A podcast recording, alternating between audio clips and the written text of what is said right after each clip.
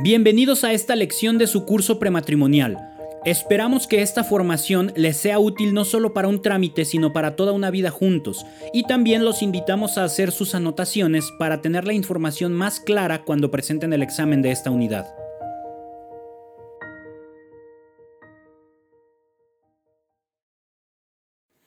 Paternidad responsable. El matrimonio está abierto a la comunicación de la vida. Ya hemos visto que una de las dimensiones de la sexualidad es la procreativa.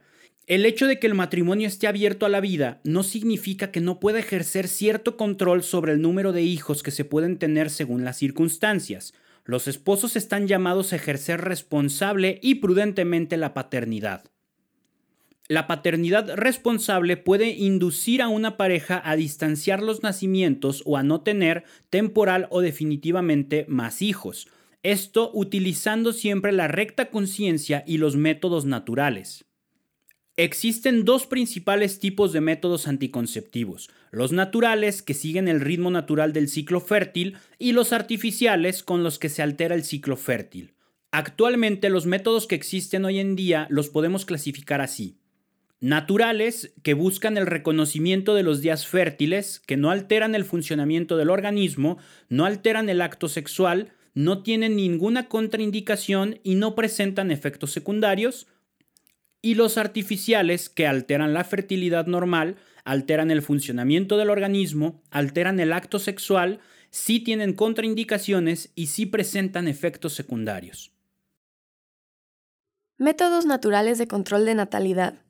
Estos métodos proponen información y acciones para manejar la sexualidad genital sin afectar la fertilidad ni sus consecuencias. Consiste en poder realizar el acto conyugal cuando la mujer está en periodo no fértil y en abstenerse de él cuando está en periodo fértil, si no se quiere tener hijos. Para ello es importante poder detectar las señales que traducen la fertilidad en la mujer. Estas señales pueden ser cambios en la temperatura basal de la mujer, cambios visibles y sensibles en el moco cervical, cambios en el estado de ánimo, presencia de ciertas hormonas en sangre u orina, posición del cervix, grosor en el endometrio de la matriz, desarrollo y ruptura del folículo, óvulo maduro. A continuación describiremos una tabla en la que mencionaremos el método, su descripción, el mecanismo de acción, la manera de uso, sus desventajas y la eficacia. Método número 1. Método de la temperatura. Este método indica la ovulación por el aumento de la temperatura basal en la mujer. El mecanismo de acción es detectar el cambio que produce la ovulación en la temperatura basal de la mujer. La manera de uso es registro diario de la temperatura basal. Sus desventajas es que es manualmente solo es útil durante el periodo postovulatorio y la eficacia es manual 96 a 98% y monitor del 97 a 99%. Método 2. Método de la ovulación método que indica el tiempo fértil e infértil de cada ciclo menstrual. El mecanismo de acción indica que la producción hormonal durante el ciclo menstrual modifica la producción del moco cervical. La manera de uso es el registro diario de las sensaciones y observaciones a nivel vulvar.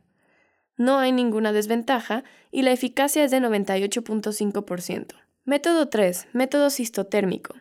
Este método junta varias señales de fertilidad para indicar la fase fértil e infértil del ciclo menstrual. El mecanismo de acción indica que la combinación de varios elementos que derivan de la ovulación, temperatura, tiempo y moco indican la fertilidad. La manera de uso es registrar diario varios elementos. No existe ninguna desventaja y la eficacia es de 98.5%. Y por último, el método de la orina. Este método se basa en la medición de dos hormonas responsables de la ovulación en cada ciclo menstrual. Este método detecta la presencia y el aumento del estradiol y la hormona luteinizante en la orina para predecir el periodo fértil e infértil. La manera de usar este método es con una muestra de orina durante unos días del ciclo para valorar los niveles hormonales. Las desventajas es que no se puede utilizar durante la lactancia ni con algunos medicamentos y la eficacia es de 94%. Es importante estar informados acerca de los anticonceptivos a fin de tomar una decisión que no vaya en contra del amor de Dios ni que dañe la salud de los esposos. Métodos artificiales de control de natalidad. Estos métodos intentan suprimir la fertilidad o sus consecuencias para no afectar el ejercicio de la genitalidad. Independientemente de la presentación, pueden tener los siguientes mecanismos de acción. Anticonceptivos. Impiden la concepción, es decir, evitan el encuentro entre el óvulo y el espermatozoide. Anticonceptivos esterilizantes. Son procedimientos quirúrgicos irreversibles donde se cortan los conductos responsables de hacer que se transporte los espermatozoides o los óvulos para así poder impedir la concepción. Causan esterilidad permanente. Anticonceptivos abortivos. Tienen una doble acción como su nombre lo indica. En esta clasificación está presente el siguiente método. Abortivo. Impide que el óvulo ya fecundado pueda desarrollarse. Esto se debe principalmente a que altera la maduración del endometrio de la matriz para que sea incapaz de retener al embrión, por lo que es expulsado en la siguiente menstruación. Método del preservativo. Consiste en una envoltura de goma que cubre el pene o la vagina. Su mecanismo de acción es que evita que el semen se deposite en la vagina. La manera de usarlo es que se coloca sobre el pene erecto antes del acto sexual o en el interior de la vagina. Las desventajas es que hay irritación, alergias y la eficacia está entre el 85 y 96.5% en el masculino y entre el 79 y 95% en el femenino. El método del diafragma se refiere a un disco de goma blando en el centro y rígido en los bordes, que su mecanismo de acción es que bloquea el ingreso de los espermatozoides al útero. Su manera de utilizarlo es que se coloca en el cuello del útero antes del coito. También tiene desventajas de irritación y alergias y tiene entre un 84 y 94% de eficacia. El método de esponja cervical Consiste en un dispositivo de poliuretano empapado de espermicidas y ejerce una acción mecánica y química contra los espermatozoides. Su manera de uso es que se coloca en la vagina antes del coito y tiene desventajas como la alteración del pH de la vagina. En el tema de eficacia, las nulíparas están entre 74 y 92% y las multíparas entre 63 y 84%. El método de espermicida son sustancias químicas que debilitan e impiden la acción de los espermatozoides. Se aplican en la vagina antes del coito y las desventajas es que también alteran el pH de la vagina y tienen entre un 71 y 85% de eficacia. Clasificación general de los métodos de control natal. Métodos naturales. El método de la temperatura. Lady Comp, Baby Comp. Ovulación. Método Billings, modelo Creighton. Sintotérmico. Sophia Ray. Orina. Persona. Métodos artificiales. Anticonceptivos barrera.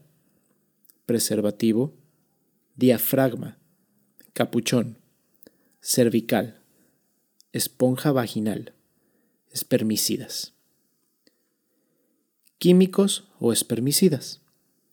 Aerosol, espuma, crema, supositorios, tabletas vaginales, duchas vaginales. Anticonceptivos abortivos. Hormonales.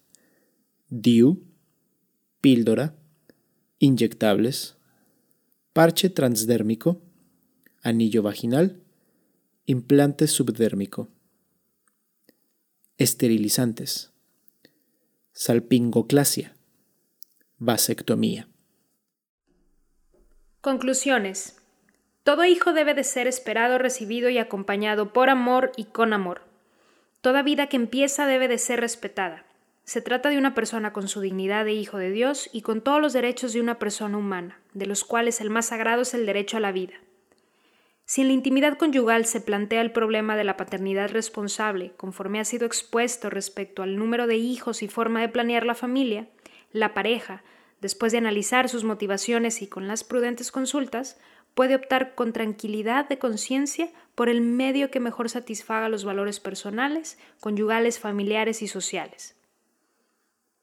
El sumo pontífice es la suprema autoridad de la Iglesia, y su voz paternal debe tenerse muy en cuenta. El Papa, los obispos, sacerdotes y el sentir común de los fieles coinciden en que la misión procreativa de la pareja cristiana ha de cumplirse responsablemente. Ello exige a veces limitar el número de hijos. Los padres son en definitiva los que deberán tomar una decisión reflexionada y comprometida al respecto. En esta decisión ha de tenerse en cuenta diversas consideraciones, consideraciones médicas, psicológicas, personales, familiares, sociales y religiosas. El método elegido para llevar a cabo la planeación familiar responsable deberá respetar la naturaleza total de la persona humana y sus actos.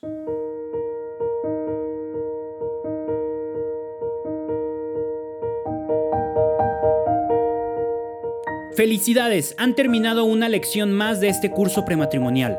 Les recordamos que deben darse de alta en la página de encuentracurso.com para tener acceso a todo el material de acompañamiento. Además, ahí mismo podrán presentar el examen de cada unidad y al terminar el curso solicitar su certificado final.